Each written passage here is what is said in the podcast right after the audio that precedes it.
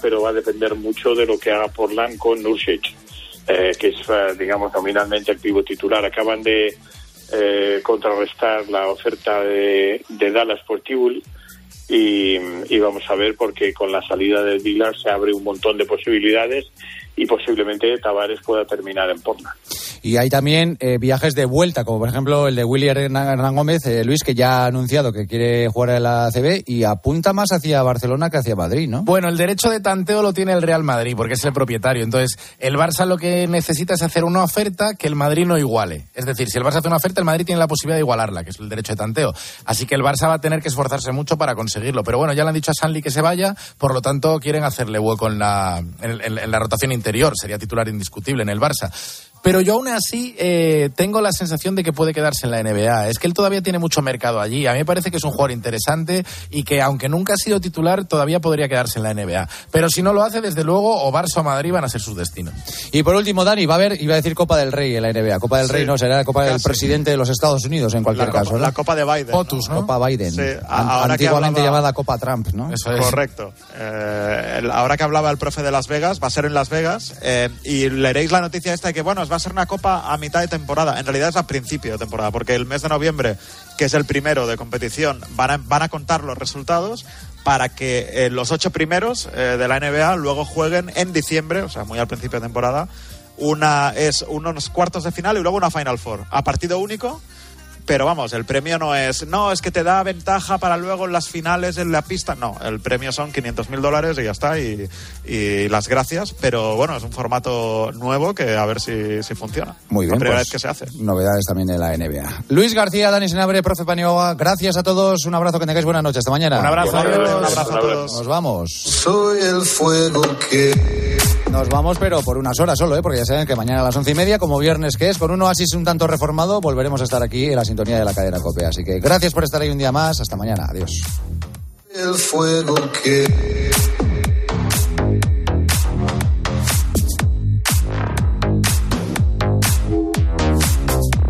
Joseba Larrañaga. El partidazo de Cope. Estar informado.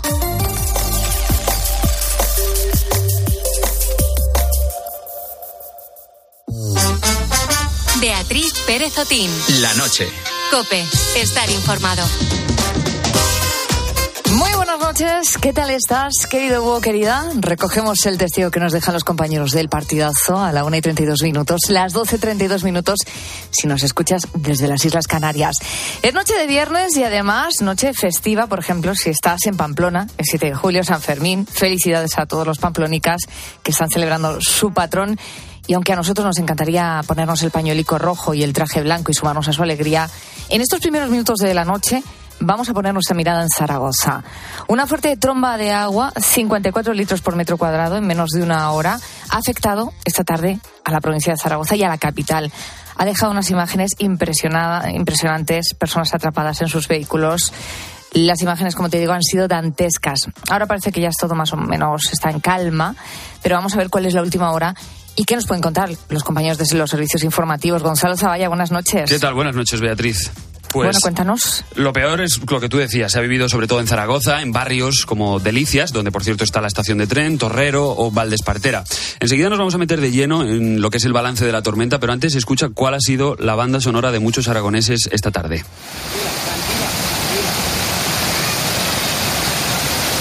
Esto es lluvia que caía, no es ningún televisor estropeado. Al principio del sonido, de hecho, podíamos escuchar una voz de una persona que decía tranquila, tranquila. Eso es porque el agua ha superado la altura de los coches y mucha gente, en este caso una mujer, se ha tenido que subir a la parte alta de sus vehículos esperando a ser rescatados. Para que te hagas una idea, la alcaldesa de Zaragoza ha dicho que no se recuerda una tormenta igual. Gran susto que se han llevado y el miedo que han pasado al ver cómo el agua eh, desbordaba la carretera y arrastraba sus coches. Solamente hay daños materiales y todo indica que nos vamos a quedar con daños materiales. El objetivo es que podamos eh, reducir las molestias a los ciudadanos y devolver a la ciudad de Zaragoza la normalidad lo antes posible. Mira, Beatriz, han tenido que intervenir los buceadores de los bomberos. No, el cuerpo de bomberos al uso, que también, sino los buceadores. Por supuesto, se ha suspendido el servicio de autobuses municipales, el tren, el tranvía a lo largo de la tarde. Vamos a estar eh, a tu lado hasta las 4 de la madrugada, a las 3 en Canarias. Si nos estás escuchando desde Zaragoza y quieres contarnos cómo lo has vivido, abrimos la línea de WhatsApp de nuestro programa, que es el 661 20 15 12. Mientras llegan esos mensajes desde Zaragoza, cuéntanos cuál es la situación ahora mismo y qué dicen las autoridades. Pues mira, de momento el Ayuntamiento de Zaragoza sigue recomendando a todos los conductores que no circulen por el tercer cinturón. Esta tarde esa carretera, que es una carretera que pasa por delante de varios hospitales, de la zona universitaria, roza prácticamente el casco antiguo de Zaragoza, habitualmente pasan por ahí cientos de vehículos, era literalmente un río con coches arrastrados por el agua o flotando directamente y con personas encaramadas incluso a los árboles. Mira, escucha. El agua, todo agua, tío. Ha reventado esa pared, ha salido el parque de los niños, que había un coche ya ni se ve. Bueno, bueno, bueno, bueno, la que se está liando. Menuda rueda. Camión, pero no ruedas el camión.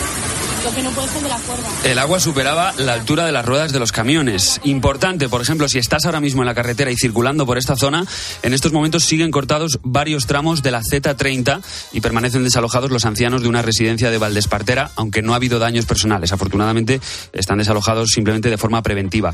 La parte buena es que los trenes parados en Delicias ya han comenzado a salir de la estación, lo hacían a eso de las 11 de la noche, y aunque ahora mismo sigue lloviendo en muchas zonas de la capital de Aragón, no tiene absolutamente nada que ver con lo que se ha vivido esta tarde. Pues normal, eh, si miramos a las próximas horas, ¿qué es lo que se puede esperar? ¿Se va a repetir una situación similar o ya está el, tema más calmado? Pues mira, Beatriz, de momento la, la EMET mantiene la alerta naranja por lluvias y tormentas. Parece que lo peor puede llegar a partir de las 2 de la tarde, es una alerta naranja, y se mantiene hasta la- al menos las 11 de la noche. Por lo pronto, los trabajadores de limpieza van a continuar durante toda esta madrugada, sobre todo en el tercer cinturón y en Parque Venecia, y se pide a la gente que evite cualquier tipo de desplazamiento innecesario. Por cierto, en Cataluña, en Navarra o en Vitoria también ha caído este jueves muy fuerte, aunque nada que ver con la situación de Aragón. Pero ojo, que en Pamplona hoy empiezan los encierros de San Fermín a las 8 de la mañana, así que veremos a ver. Pues vamos a estar muy pendientes de la previsión del tiempo y lo di- bueno, muchísimas gracias Gonzalo. A ti, hombre, claro. Y lo dicho, si eres un buito que nos estás escuchando ahora desde Zaragoza y quieres contarnos cómo has vivido esta gran tormenta, abrimos nuestro número de WhatsApp para ti. Toma nota, es el 661 20 15 12. Y al margen de esta noticia que nos llevaba hasta Zaragoza, ¿nosotros de qué vamos a hablar en este primer tramo de la noche?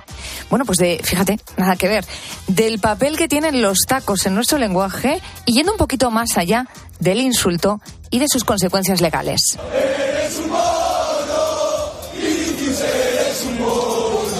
Vinicius, eres un mono. Esto coreaba a la afición atlética antes de que comenzara el derby del 18 de septiembre. Pero fue en Marsella, en el campo, eh, eh, fue en el Mestalla, perdón, en el campo del Valencia, cuando el jugador brasileño del Real Madrid señaló a un aficionado de la grada. La paciencia Amigo Búho, tiene un límite. Ahora sigue el caso en manos de la justicia. Lo que nos lleva a pensar, eh, bueno, pues la alegría con la que soltamos muchas veces los insultos, ¿no? En este país. No sé yo si tú, amigo Búho, recurres a ellos de vez en cuando. To all the people all around the world. La la la la la la la la la la la. Y mira, mucho tiene que ver con este tema de arranque, lo que te vamos a preguntar este viernes en la noche de Cope. Hoy no vamos a hacer dilema porque queremos saber, bueno, pues cómo te manejas tú con los nervios y si el insulto forma parte de tu día a día. Raúl Iñares, buenas noches. Buenas noches, Beatriz. Me parece un tema interesantísimo el tema de los insultos, sobre todo tratarlo así con expertos. Y, y vamos, un tema que es tan básico, que tratamos todos los días. Cotidiano. Pues, tan cotidiano, pues tratarlo de una forma diferente. Y a nuestros oyentes le queremos preguntar, ¿tú eres mal hablado o te contienes? También queremos saber si dices muchos tacos o tienes la lengua impoluta. En fin, nos lo puedes contar enviándonos tu nota de voz a nuestro número de WhatsApp, el 661 20 15 12, o escribiéndonos en Facebook y Twitter, donde somos arroba la noche de cope.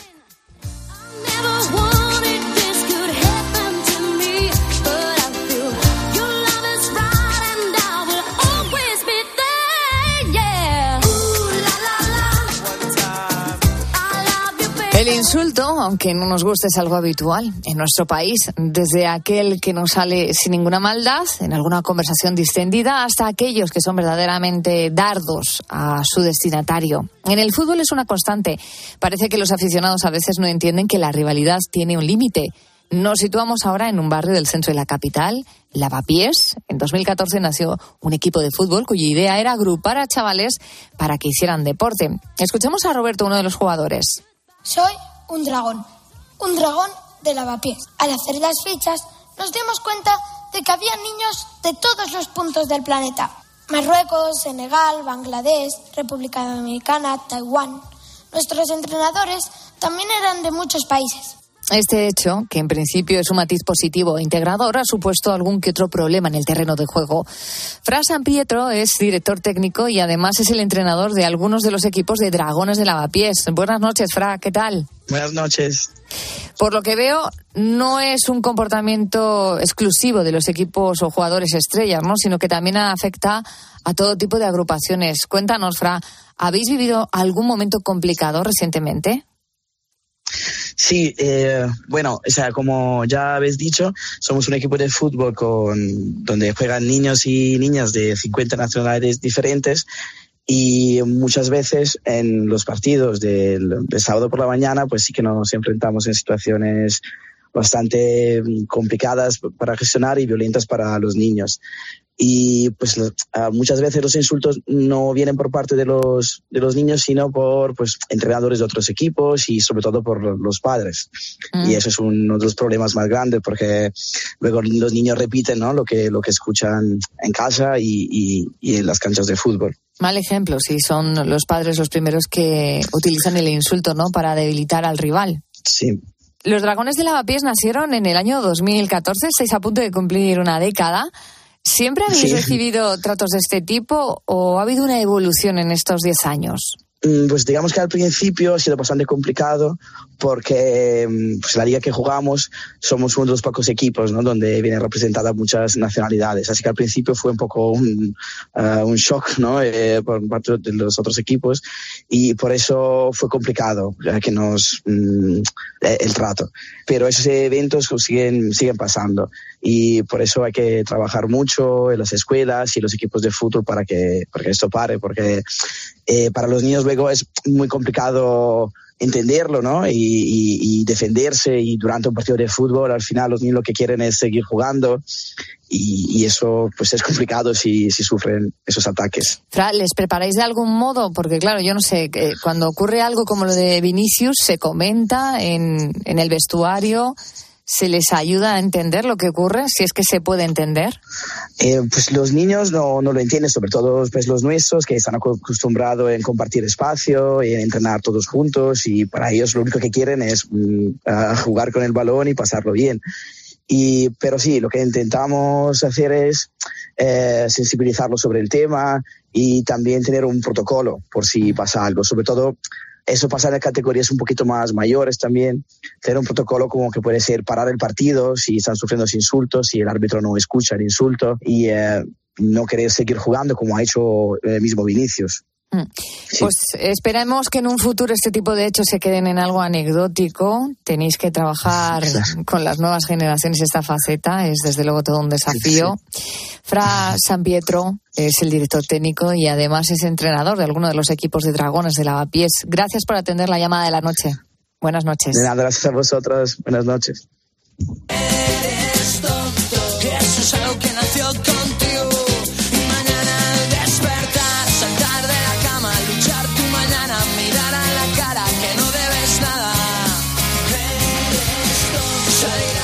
Si te pregunto cuál es el insulto que más escuchas, querido Búho, ¿sabrías responderme de manera rápida? Mm, No es fácil, ¿verdad? Yo, por ejemplo, diría que tonto, ¿no? Como que lo escucho bastante, como en esa canción de, del canto del loco. Esa es la cuestión que han abordado dos profesores universitarios, John Andoni Duña Beitia y Mari Carmen Méndez Santos, de las universidades Nebrija y de Alicante, respectivamente. Ellos han realizado un estudio sobre los insultos. Me acompaña la noche de COPE, John Andoni. Buenas noches, ¿qué tal? Hola, ¿qué tal? Buenas noches. Bueno, ¿qué os empujó a meteros de lleno en este tipo de, de estudios sobre los insultos en nuestro país? Pues por un lado la respuesta más seria sería que la curiosidad científica, el, el, hecho de querer saber estas palabras tabú que son los insultos, bueno, pues hasta qué punto son utilizados y hay diferencias entre comunidades, pero es que la verdad es que es un poco más prosaica y al final teníamos la curiosidad de cuánto insultamos, cómo insultamos y si insultamos diferente, es el querer saber. ¿Y cuánto insultamos y cómo insultamos, John? El cuánto insultamos se sabe por cómputos que se ha hecho de lenguaje oral que parece que insultamos más que otras sociedades, otras culturas. Eh, en comparación con otros países europeos, especialmente cuanto más al norte vayamos, bueno, pues parece que en España eh, tenemos cierta tendencia al insulto. El cómo insultamos, que es lo que hemos conseguido investigar en este, en este estudio científico, en este protocolo científico, eh, nos ha mostrado que hay eh, un top 3 de los insultos que son repetidos a través de todo tipo de grupo etario, es decir, de cualquier persona en cualquier comunidad autónoma por igual. Esto es lo que más nos ha sorprendido. ¿Y cuál es el insulto que más utilizamos en España? En todas las comunidades autónomas, después de analizar insultos utilizados preferidos por los españoles, nos encontramos que gilipollas es el gran insulto. Directamente, ¿no? Yo entiendo que luego habéis hecho como un ranking de los improperios favoritos de los españoles. Eh, forma parte de, de nuestro lenguaje, ¿no? Eh, uno revisa la literatura española y siempre ha habido, por ejemplo, tacos, pero es, es eh, abusamos del insulto y del taco cada vez más en España. Lo tenemos muy presente ¿eh? y lo tenemos presente por diferentes razones. Primero, por, porque a veces un taco se utiliza con, con, la intención de ofender, entonces sí se convierte en un insulto. Queremos hacer daño verbalmente, queremos ofender a alguien, humillarlo. Pero también el taco forma parte de nuestra cultura popular y utilizamos de una manera a veces incluso amistosa, como compadreo, eh, un insulto que en otra circunstancia puede ser dolorosa o ofensiva, pero nosotros lo estamos utilizando a un modo pues un poquito más positivo, como ¡ay, qué cabrón eres! Sí. ¿Qué, qué función tiene el insulto, el, el taco en nuestro lenguaje?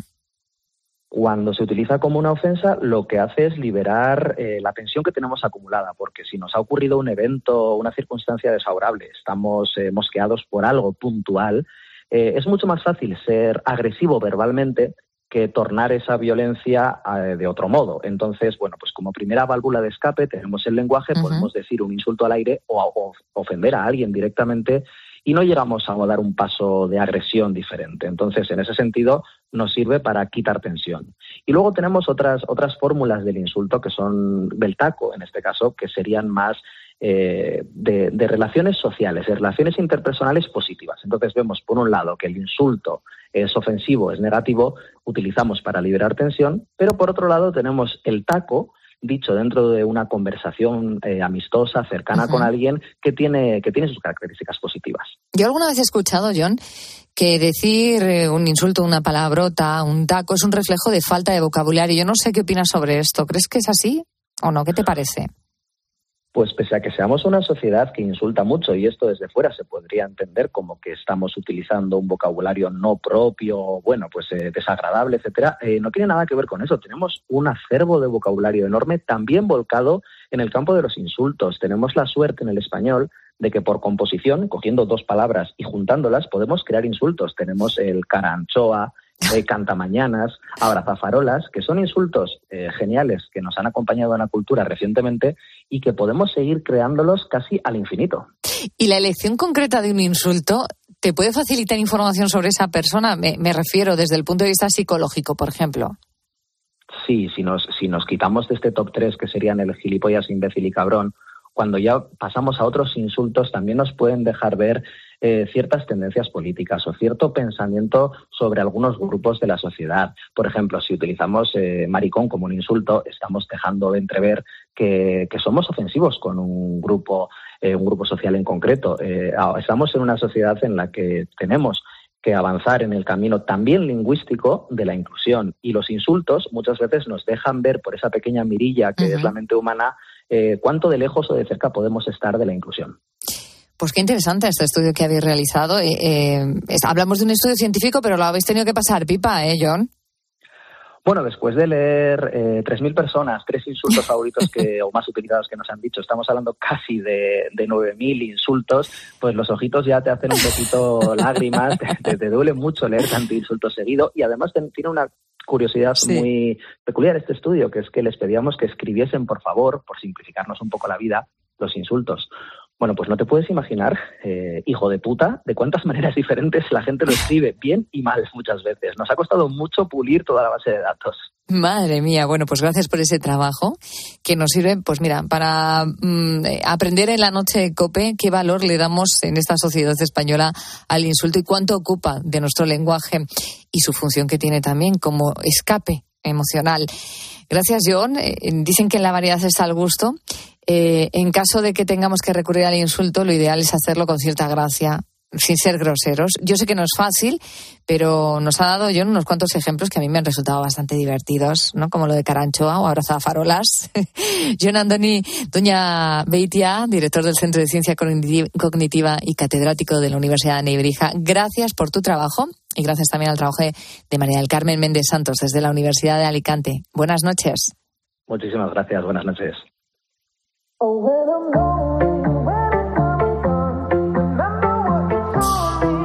lejos del tono amable o divertido que le estamos dando en la noche de cope a este tema tan interesante sobre las palabrotas, el taco, el insulto, no debemos abandonar la idea de que nos puede llevar a los tribunales. Vamos a comprobar de qué manera y por qué. Me escucha Noelia Tebar, es abogada de Martínez Blanco, Blanco Abogados. Buenas noches, Noelia, ¿qué tal? Hola, buenas noches, ¿qué tal? Noelia, ¿qué criterios se utilizan para determinar cuándo un insulto se considera delito y cuándo se trata de una expresión protegida por la libertad de expresión? Bien, yo siempre digo lo mismo, ¿no? Hay que tener en cuenta que un insulto siempre puede ser reprochable, una acción reprochable a nivel moral, pero no siempre lo es a nivel legal. Para que un insulto revista el carácter de delito debe tener una, una gravedad importante, ¿no? Y se utiliza como criterio para que de, para que sea un delito, sobre todo el hecho de que atente o lesione la dignidad, la fama o el honor de otra persona. Esto es algo muy abierto y normalmente son los tribunales los que lo determinan. Pero bueno, podemos nosotros mismos eh, con la lógica entenderlo. Los delitos donde podrían encuadrarse serían los delitos de injurias y calumnias, que nos sonarán mucho por la, por la televisión. ¿Cuáles son las sanciones y las consecuencias legales que tienen? Pues bien, en respecto al delito, hay que diferenciar ¿no? el delito de injurias, que es lo que comúnmente hacemos cuando insultamos a alguien. ¿no? Eh, este delito eh, tiene una pena de una pena de multa de tres a siete meses y si se hace con publicidad de seis a catorce meses. Por otro lado, el delito de calumnias, que aquí ya hablamos de algo más grave, ¿no? Un delito de calumnias es cuando, conociendo que es falso, yo imputo a alguien un delito. ¿Vale? En este caso, si se hace sin publicidad, hablaríamos de una multa de seis a doce meses, pero si lo hacemos con publicidad, eh, estaríamos hablando de una pena de multa de seis meses a dos años perdón, de 12 meses a 24 meses o una pena de prisión de 6 meses a 2 años. Aquí ya la cosa se, se pone más grave. Mm. ¿Existen diferencias en la penalización del insulto dependiendo del contexto en el que se produce? Me explico. Eh, ¿No es lo mismo el ámbito público, por ejemplo, que las redes sociales o sí es lo mismo? Pues evidentemente no es lo mismo y es coherente con que no hace el mismo daño, ¿vale? Como he indicado antes cuando comentaba el tema de las penas, de las sanciones, ¿no? Eh, cuando yo lo cometo con publicidad, que con publicidad lo que hace referencia a la ley es que se cometa por medios radiofónicos o de imprenta. No tenemos que olvidar que el Código Penal es de 1995. Esto, trasladado a la, actualidad, ¿no?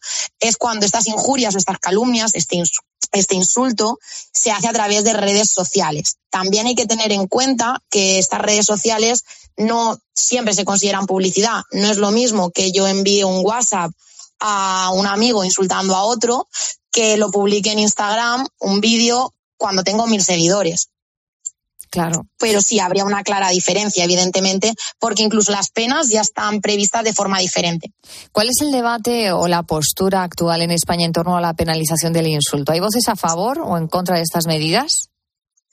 Sí, a ver, efectivamente hay un debate, ¿no? Como con todo lo que supone una valoración subjetiva. No olvidemos que incluso los tribunales, pues muchas veces no se ponen de acuerdo.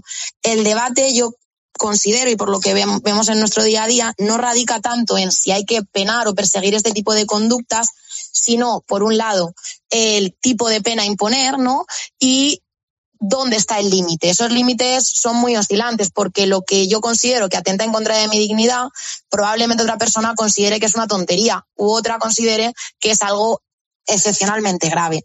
Aquí está donde entran pues los jueces y muchas veces incluso nosotros los abogados, ¿no? a la hora de tener que ponderar esto y establecer estos criterios. Respecto a las penas, no hay que olvidar que, bueno, la pena de prisión es el último y en un supuesto muy excepcional, la, la última, el último reducto que quedaría. ¿Cómo se equilibra la, la, protección de la libertad de expresión con la necesidad de prevenir y sancionar los insultos en la sociedad española? Pues bien, esto es un debate muy abierto, ¿no? Y también incluso con el, la libertad de información, ¿no? Hay que recordar que con la libertad de expresión, bajo el paraguas de la libertad de expresión, no todo vale. Eh, ya lo han dicho reiteradamente el Tribunal Supremo y el Tribunal Constitucional. La libertad de expresión nos permite pues, hacer críticas lícitas, opiniones, apreciaciones, valoraciones y dar informaciones que sean útiles a nivel público, ¿no? Pero cuando efectivamente entran en conflicto dos derechos fundamentales como son el honor y la libertad de expresión, son los tribunales los que deben de ponderar cuál debe caer a favor del otro. Eh, normalmente cuando estamos hablando de una calumnia en la que se imputa un delito o un posible delito, normalmente el criterio que se utiliza es eh, la, que la información, ya no que sea veraz, porque muchas veces esto es complicado, sino que se haya realizado una labor de investigación suficiente para contrastar esa información y cuando se trata de simples insultos, pues del daño que, que supongan. Un mm. insulto leve eh, del día a día realizado en un supermercado, pues hombre, el daño que hace es mínimo. Por tanto, en este caso, pon, prima esa libertad de expresión, por ejemplo. Noelia, ¿se han dado casos significativos en España en los que la penalización del insulto haya generado polémica o debate público? Pues sí, la verdad es que aparte de los que día a día podemos ver ¿no? en la tele que surge que se querellan unos con otros por manifestaciones que se hacen en programas de televisión, tenemos dos casos bastante significativos y con mucha repercusión aquí en España. El conocido caso de Pablo Hassel, ¿no? El rapero, este rapero español que por a través mm. Sí, a través de sus tweets, ¿no? Y por sus canciones, pues está en prisión, pero yo aquí quiero matizar, ¿no? El tema de, eh, de, que esté en prisión no es solamente por un delito de injurias, calumnias, sino por un delito que se le imputa también de enaltecimiento del terrorismo, por un incumplimiento, una pena de, de multa, ¿no? En el que al no abonarse se sustituye por la pena de prisión y por una reiteración, ¿no? Por una reincidencia. Entonces, eso es la consecuencia de que esté en prisión. Hay que recordar que es la última, la última vía, ¿no? El acudir a prisión. Es un caso significativo porque desde la transición no se da una situación de este, de este tipo. Y por otro lado, y más reciente todavía, tenemos el del youtuber Dallas. Aquí es uno de los casos en los que se impone por primera vez en España una, una sanción ejemplarizante eh, que llamamos los abogados. Además, por una serie de manifestaciones que hace en contra de, el padre de su expareja, no solamente se le impone una indemnización, la obligación de pagar una indemnización, que es lo, con lo que tradicionalmente nos indemnizan cuando nos ocasionan un daño moral, sino que se le condena también a la lectura de la sentencia condenatoria en su canal de, de YouTube durante un, un, mes. Esto es algo que pues incluso resarce más no ese daño y ayuda un poco más sobre todo a los a los adolescentes o gente joven que realmente pues utilizamos o se utiliza el insulto muy comúnmente y no se piensa en las consecuencias legales que puede tener. Pues desde luego estos casos nos eh, ejemplifican que sí, que tiene consecuencia el insulto en, en nuestra legislación y además aprendemos lecciones importantes. Eh, lo que está claro, Noelia, es que el respeto está por encima de todo, que hay que controlarse ese ímpetu y si no, pues bueno, podemos acabar mal como acabamos de escuchar. Noelia Atebar, abogada de Martínez Blanco Abogados, gracias por atender nuestra curiosidad en la noche de COPE. Que vaya bien, buenas noches. muchísimas gracias, buenas noches.